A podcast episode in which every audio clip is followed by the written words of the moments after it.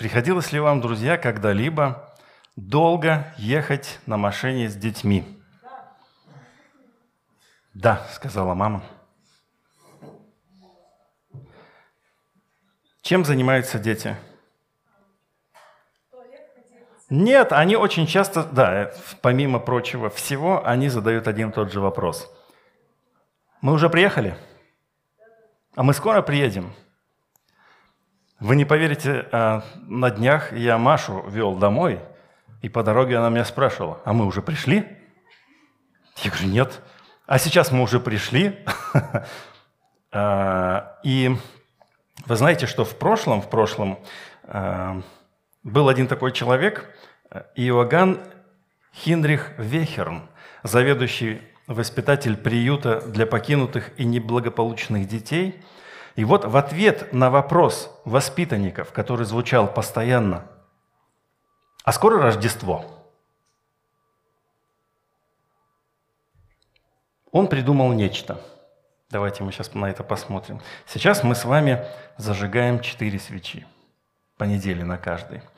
Вот. Что сделал этот Иоганн в 1839 году? Он взял колесо от телеги, разместил на нем 19 небольших свечей красного цвета и 4 больших белого – 19 символизировали будни до Рождества, а четыре больших – для четырех воскресений. Так и зародилась традиция украшать свой дом рождественским венком. Понимаете, он просто хотел упростить свою жизнь. Вот вам колесо, вот вам свечи. Наступил новый день, зажигайте свечи. Видите, сколько еще свечей не горит? Понятно. Так появилась традиция, и мы сейчас с вами можем представить, что колесо от телеги – это и есть аутентичный венок, ну то есть самый, что ни на есть, настоящий рождественский венок. Ну дальше, конечно же, в Германии начали украшать это колесо еловыми ветвями. И таким образом получился круг, и в середине четыре э, больших свечи, как вот мы с вами делали и дома делали. А вы знаете, что, то есть, если вы захотите сделать э, подсвечник с 24 свечами, то есть 4 больших и 19 э, маленьких, это тоже нормально. То есть каждый день по свече. Но тогда вам нужно будет выбрать ну, что-то наподобие колеса. Понимаете, да? То есть готовитесь к следующему Рождеству, и вы идете, ищете колесо от подводы, ставите на него свечи, и с детьми зажигаете. Уже позже этим четырем э, свечам стали придумывать названия и приписывать значения. То есть изначально, конечно же, не было так. И вот известны такие названия четырех свечей, как надежда, любовь, радость и мир. Мы же с вами, э, когда говорили о первой, второй, третьей свече, мы говорили, что первая свеча – это свеча пророческая. Ну, в пророчествах была надежда на то, что Бог не оставит. Поэтому это полное соответствие. Да, это свеча надежды. Вторая свеча, свеча Вифлеемская, символизирует приход Спасителя. В этом и есть любовь. Третья свеча, мы ее называем свеча пастушеская, и символизирует она рождение Спасителя в сердце человека, отсюда и радость. Четвертая же свеча, которую мы зажгли неделю назад с вами, свеча ангельская, символизирует второе пришествие Спасителя во славе со святыми ангелами, и наступит мир. Поэтому ее, эту свечу называют мир. И будем мы сегодня как раз-таки говорить о подлинном мире – Хочу, чтобы вы открыли Священное Писание, Евангелие от Иоанна, 14 глава, 27 стих. А я могу вам помочь сделать это за вас. Читаем. «Мир оставляю вам, мир мой даю вам. Не так, как мир дает, я даю вам, да не смущается сердце ваше и да не устрашается». Мы знаем, что в нашем языке мир – имеет как минимум пять значений, даже семь. Семь значений. Я перечислю. Мир как Вселенная. Мир как планета. Мир как сфера жизни. Ну, то есть, к примеру, неорганический мир. Земной шар мы тоже с вами называем мир. Собирательный образ всех людей. Просто вот все люди, весь мир смотрит на нас. А также еще одно значение, шестое, дружеские, согласные отношения между кем-нибудь. Мы в мире, говорят друзья или супруги. И есть еще одно значение – тишина и покой. Тишина и покой, и его еще мы можем иногда назвать умиротворение – вот еще одно значение этого мира. Но в тексте, который мы сейчас с вами читаем, речь идет о двух видах мира. То есть первый мир, как Ириней, имя святого, знаете, Ириней, и там бывает Леонский, и все остальные. Так вот, это получается имя его – мир. И вот этот вот мир, умиротворение, спокойствие, тишина – вот это имеет в виду Иисус, когда говорит «мир оставляю вам». Мир вот этот вот даю вам. Не так, как мир, имеется в виду хо-космос, то есть вот этот вот мир, э, который нас окружает, дает, я даю вам. То есть мы в русском немножечко как бы путаемся, да? Мир оставляю, мир не так, как мир дает. Но когда он, э, когда евангелист Иоанн записывал эти слова, читателям было очень даже понятно. Он говорит, умиротворение оставляю вам. Умиротворение мое даю вам. Не так, как этот мир дает, я даю вам. Этот мир дает покой по внешним или краткосрочным показателям. Из своей мирской системы координат. Ну, к примеру, здоровье. Постоянный страх за то, что с тобой может случиться. Ну, даже если первое время человек не обращает внимания на свое здоровье совершенно, то когда он переходит в почтенный возраст, он начинает просто до безобразия заниматься своим здоровьем. Отсюда популярность вот этих всех программ о здоровье. Не буду их называть, вы знаете. Женщина ведет, мужчина ведет, не один мужчина ведет, много таких программ. И вы не поверите, люди смотрят, не отрываясь, потому что они хотят улучшить свое здоровье. Настолько для них это важно, что они готовы потратить много денег, веря в то, во что, казалось бы, и верить-то не стоит. К примеру, дети – один мой знакомый до сих пор не решается на рождение второго ребенка. У него есть один, он уже пошел в школу, уже, может быть, сейчас четвертый класс. И на мой вопрос, ну что, может быть, на второй заход? Ну, у меня же несколько детей, я как бы смелее смотрю, что может быть еще. А он отвечает примерно так, нет, мы не потянем. А что они не потянут? Они не потянут пару раз в году выезжать за рубеж – отдыхать. Вот даже во время пандемии, вот этот промежуток времени, они умудрились два раза отдохнуть. То есть как-то они это умудрились, и за рубежом они это сделали.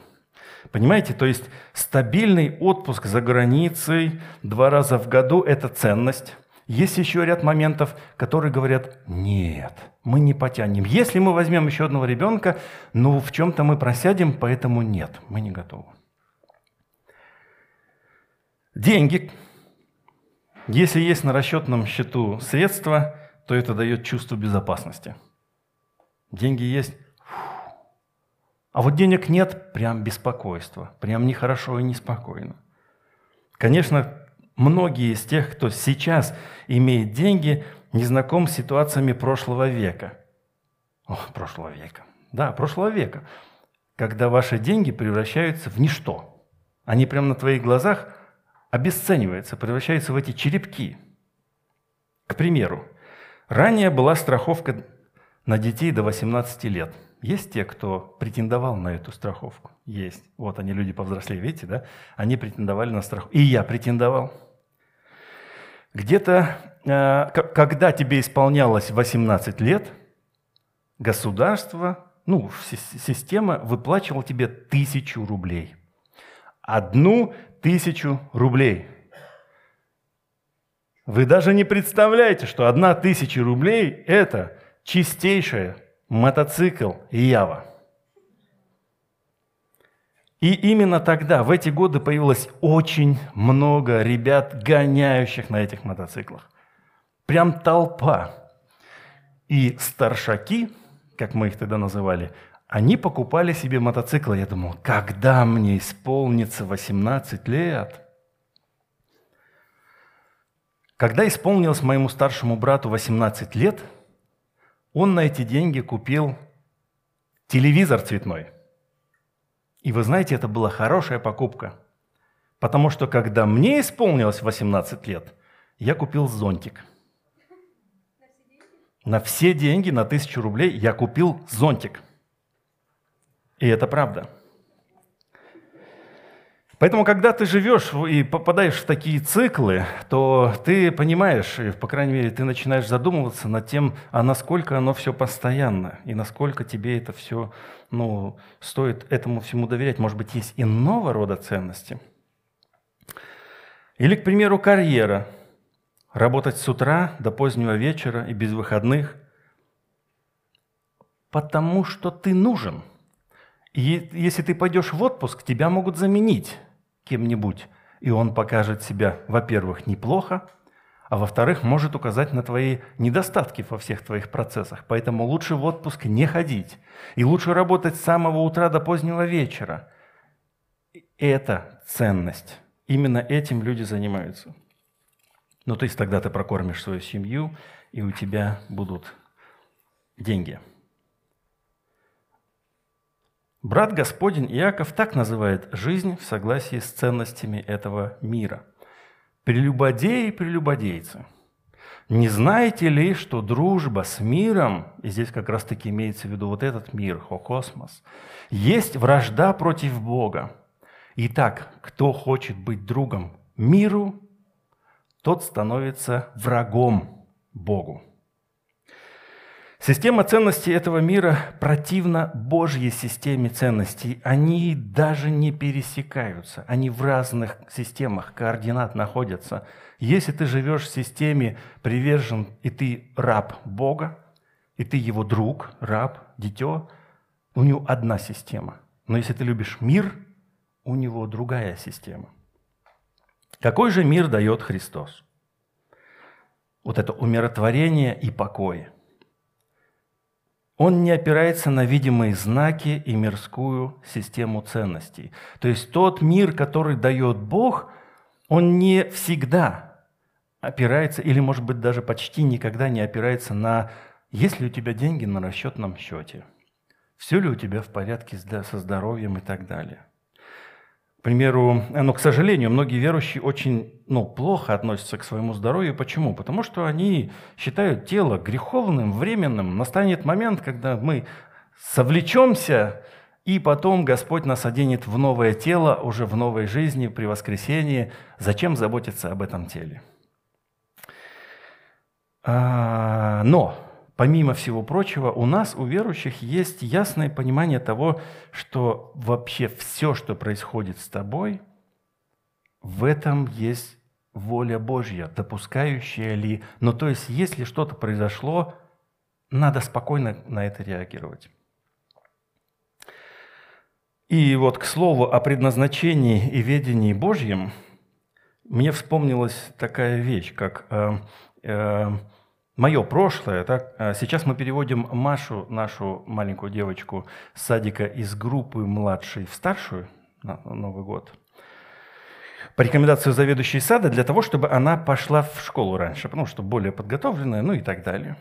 Я же пережил обратное. Я пережил, когда меня оставили на год – да, вы не представляете. И мне было лет пять, наверное, как раз таки. У нас было несколько человек. Такая суровая советская система. А, мы плакали, мы сидели в группе, нас несколько было человек, и мы прям рыдали. Я плакал. Я был маленьким мальчиком и плакал. И вот я подумал, интересно, вот мне очень интересно, а что, если бы меня не перевели на год младше? Кто знает всю мою историю, тот знает, что мне не хватило, собственно, одного года для полноценного поступления в университет. И я начал мечтать. Ну, как мечтать? Рассуждать. А что бы было бы? Я знаю тех ребят, но я был с ними, во-первых, в саду.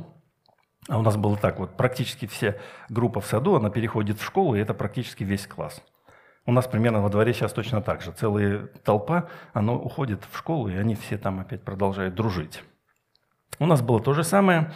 И вот я думал – наверняка бы я учился с более дисциплинированными ребятами и не был бы таким босиком, каким был я. И даже если бы я не успел поступить в первый раз, я бы мог пойти там в училище, год отучиться и все равно иметь попытку поступления в высшее учебное заведение. Вы знаете, что я-то поступил аж после армии, уже отучился. И тут я мыслил, стал мечтать, думаю, а как же жена моя? Но она же в том же городе, наверняка бы встретился бы с ней. Встретился бы, да. Вот, поэтому семья бы у нас точно была. Хотя подумалось мне, что закончил бы я, и мне бы пришлось пойти в армию, верно? В армию. И тут меня озарило и осенило. Как будто бы Бог сам ко мне проговорил, и вот тут бы ты пошел в армию, и как раз бы попал в первую чеченскую кампанию – где, э, в частности, Майкопская бригада полностью вся погибла. И вот, понимаете, в этот момент я осознал, а может быть и неплохо, ну, конечно, неплохо, потому что уж очень явно для меня это все, для меня это очень э, явно прозвучало, что на то и воля, чтобы я именно таким образом прошел свой путь. Сначала пошел в армию чуть-чуть раньше, чем начались эти а, кампании. И вот когда я говорил о колесе от телеги, мне тоже вспомнилась одна детская история, как мне кажется, связанная с проведением Божьим. В далеком 88 году, 1988 году, недалеко от нашего города, в предгорье, была турбаза «Романтика». Может быть, кто-то слышал, кто-то там был, да? Вот. И она стояла на месте монастыря мужского прежнего. И в одном в одном месте там а, было кафе-бар. И вот э, когда-то мы давно заходим в этот кафе-бар, может быть, кто-то помнит, там сверху висели колеса телег в качестве светильников. И так делали. Подвешивают колеса, и, ну, раньше в тавернах, по всей видимости, просто навешивали э, колеса вместе с, со свечками, а сейчас, конечно же, там электрические лампочки. Но было все очень сурово. Столы вот такой толщины, Э, такой же толщины с, с, эти стулья. Это было так интересно, впечатляюще. Я был мальчиком. Я был мальчиком. И мы однажды вот приехали туда с классом на экскурсию. Вся гора, он, монастырь стоит на горе, и вся гора э, прорезана подземными туннелями и пещерами. Когда-то у монахов там были мастерские, иконописные, там много чего было. Богатейшие библиотеки, и подземные ходы были пробиты в плотных песчаниках. Сейчас там стоит ограждение, но раньше не было ничего, просто вход. Когда мы туда приезжали, не было никаких ограждений, заходи, смотри. Нас классный руководитель, он был историком, он нас туда привез, показал и проводил даже по небольшим помещениям этих подземных пещер. А к слову сказать, они располагались на глубине 50 метров – по ним можно было дойти даже до соседних станиц, которые расположены в 6-10 километрах. То есть вы можете себе представить, это полностью вся гора в дырочках, в таких в дырочках. А при советской власти многие ходы были взорваны, но остался один. Мы с ребятами, партизаны, посмотрели на все это дело. Нам не хватило того, что нам предложил наш классный руководитель, какого-то небольшого путешествия здесь, совсем, у входа практически – хотя мы на самом деле достаточно далеко зашли. А, и мы зареклись с ребятами поехать туда самостоятельно. А, я вспомнил, что у моей бабушки была керосинка. можно было керосинку эту зажечь, и прямо она же хорошо светит в темноте. Слушайте, тогда, чтобы фонарь найти какой-либо, это было тяжело, и у нас не было никаких фонариков. Тяжелое детство, 88 год. И вот мы с этим, мы планировали пойти вот с этим э, керосиночкой, пойти далеко, до куда дойдем. К слову сказать, что мы вообще, в принципе, не сразу туда попали, потому что это поселок Победы. И, как оказывается, рядом с Майкопом есть еще один поселок Победы, и он совсем в другом месте. Мы же такие красавцы, у нас деньги есть, мы такие садимся в такси и говорим «Поселок Победа!» И нас повезли в поселок Победа. Мы приезжаем, он говорит «Все». Мы такие «Подожди, это совсем другое место». «Ну, поселок Победа?» «Да». Ну, мы сами видели, что это поселок Победа, но думаем, это же совсем не то. Ну, представьте, нам там 13 лет, 14 примерно, да?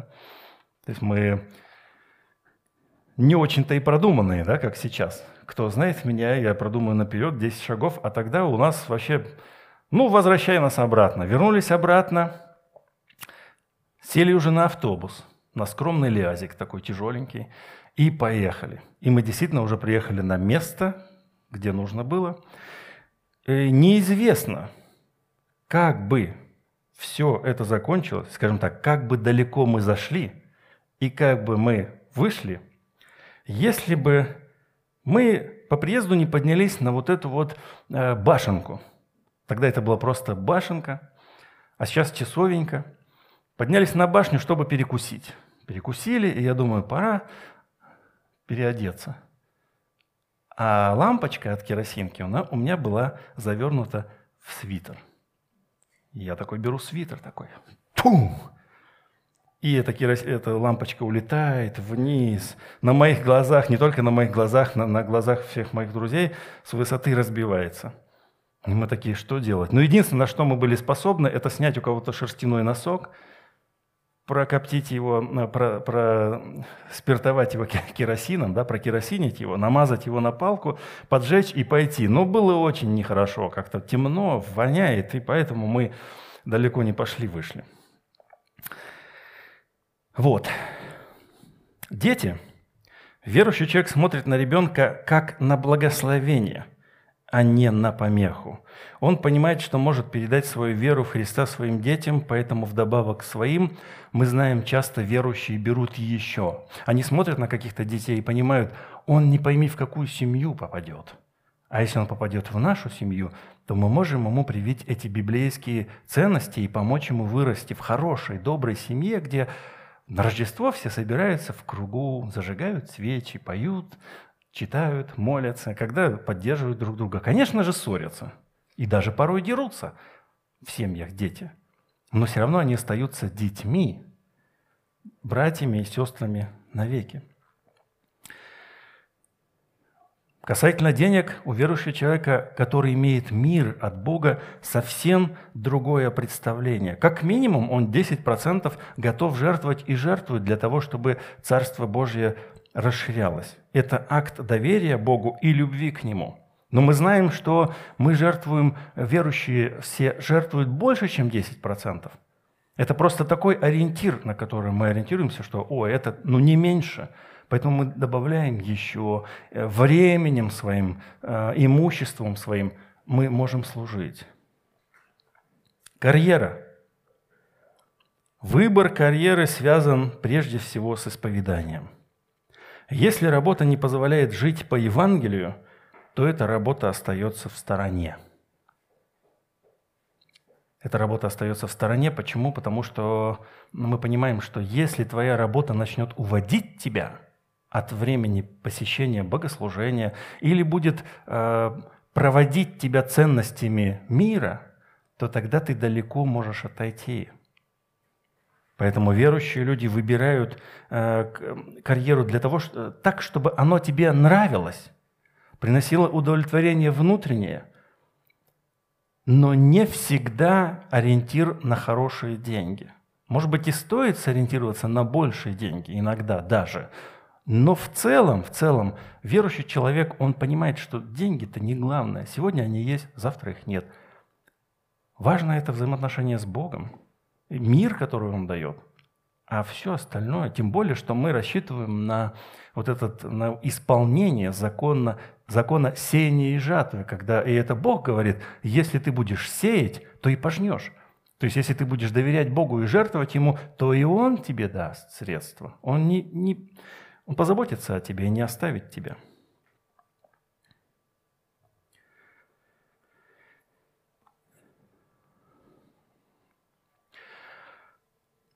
Но это не значит, а, что став верующим, мы по умолчанию становимся смелыми киборгами, убийцами без эмоций. Такие, знаете, как бы Иисус говорит, даю вам мир, и мы такие, да трава не расти. На самом деле нет. На самом деле мы имеем элементы переживаний. И ученики имели эти элементы. И поэтому Иисус им говорит, вот вторая часть, «Да не смущается сердце ваше, и да не устрашается». Интересно, что в Евангелии от Луки есть вот подобного рода иллюстрация смущению. И используется как раз-таки вот это слово «смущение». «Да не смущается ваше сердце». Давайте прочитаем этот отрывок.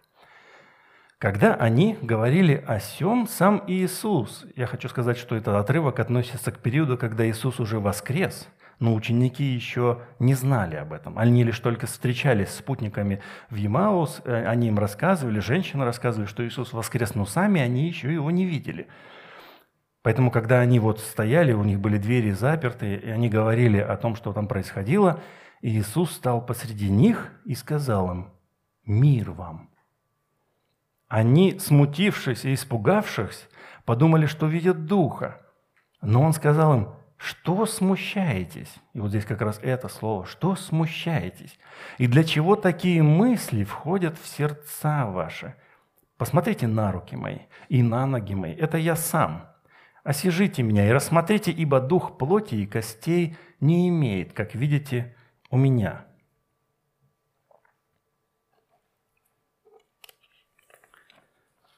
Вот сколько времени вот эти ученики провели с Иисусом, исходя из того, чему он их учил, и он даже рассказывал о том, что он будет воскрешен, что он воскреснет. И даже им было сказано, ожидайте. Но они оказались не готовы, с чем столкнулись. И мысли у них были совершенно не в порядке. Они были сбиты с толку. И именно это подразумевается под словом «быть сбитым с толку». Поэтому, когда Иисус говорит, а, да не смущается ваше сердце, как раз-таки речь о том, да не собьет ли вас кто-нибудь с толку. Это обогащает то, что Иисус говорит, я даю вам мир.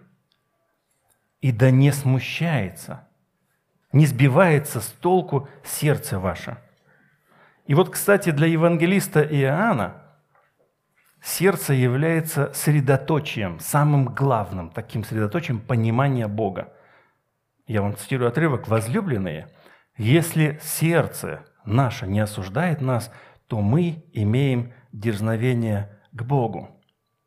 Поэтому для нас очень важно, чтобы это средоточие понимания Бога и доверия Ему не было смущено видимыми обстоятельствами и не боялось и не робело – Мир оставляю вам. Вот этот покой даю вам. Не так, как этот мир дает, я даю вам. И да не собьет вас никто с толку, с той позиции, на которую вы встали. И да не, устрашает, не устрашаетесь вы. Поэтому несколько выводов. На протяжении жизни много обстоятельств будут сбивать нас с пути – то есть вот это смущение. Да не смущайтесь. А много обстоятельств будут пытаться нас смутить, выбить из колеи. Не будет легко, но мы должны помнить, что мы дети Отца и имеем такой мир, какого никто не может не иметь. Не так, как этот мир дает, глядя на видимое, на ценности, вот эти видимые. Деньги в кошельке – мне хорошо, мне спокойно – один ребенок – отлично, не родился второй – хорошо. Никто, значит, не отъест моих денег там сейчас. Мне надо отдыхать, наслаждаться. Будет много попыток выбить ценности Бога из-под наших ног. То есть будут те попытки, которые будут просто из-под ног выбивать ценности Христа, и мы должны твердо стоять на них и не уступать. Мы будем встречаться с людьми с нашими, они станут нашими друзьями, но они будут исповедовать другие ценности. И эти люди будут нам дороги. И для того, чтобы они были нам дороги, мы можем поступаться ценностями Христа, чтобы с одно, одной ногой постараться стоять на ценностях Христа, а другой ногой встать, постараться встать на ценности этого человека тогда мы не сможем устоять. Нам придется выбрать, либо мы стоим на ценностях Христа, либо на ценностях этого мира. Нам важно больше узнавать Бога, чтобы понимать, что Он нам дает. Когда мы Его хорошо знаем, когда мы читаем Писание и хорошо знаем природу Бога, вот то Его сердце, что Он желает от нас, что Он нам дает и что желает от нас получить – а если мы не, то мы будем понимать и обетования, мы будем стоять твердо на этих обещаниях. Но если мы не будем себе напоминать это, то через время мы обнаружим, что мы стоим на том куске льда, который растаял, и нет его больше. Потерялось. Мы уже не помним, что Бог обещал нам. Обещал ли Он нам чего-то, и кто такой Бог, и как Он. Так люди от Бога-то и уходят. Они сначала перестают приходить в церковь, потом перестают читать Священное Писание, молиться – и таким образом они рас...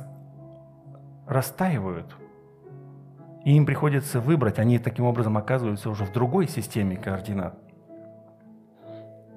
И как практическое применение я предлагаю посмотреть, в какой системе координат живешь ты сегодня. Проанализируй свою жизнь и оцени свою систему координат. Какой мир ты имеешь, если имеешь? От Бога ли этот мир? Либо мы черпаем этот мир не от Бога, а в попытке найти из другой системы, то есть встать на двух, на двух платформах ценностей. Вот такое у нас время будет перед Новым годом, ведь это последнее наше богослужение. И, как всегда, мы подводим итоги, и вы будете подводить итоги своей жизни, как вы прожили этот год, и как бы вы хотели прожить следующий год – и я предлагаю, а, а, говоря о вот этом мире, совершенном мире от Бога, который Он дает, проанализировать параллельно с этим наши действия, на чем мы стоим, на чем основываем свое спокойствие. Когда вот иногда вы э, вдруг будете ощущать сегодня, завтра какое-то беспокойство, вот просто беспокойство, что-то ты не успел – Какие-то деньги к тебе не пришли. Какой-то ремонт ты не закончил. Или что-нибудь еще случилось, что-то постукивает в машине или еще что-нибудь. Это все неприятно. Но имеешь ли ты тот мир при этом – мы знаем, что люди, верующие, даже умирая, они имеют больший мир душевный, чем те, которые рядом с ними находятся, потому что им больно, им хочется, чтобы этот человек остался, а он уже одной ногой с Богом. Хоть ему и телесно больно, но он уже там, поэтому он намного спокойнее, чем те, кто рядом с ним. И это уникально. Это уникально для тех людей, которые верят во Христа, и совершенно непонятно тем, кто не верит в Него. Предлагаю нам подняться, и вы молитесь в себе сейчас.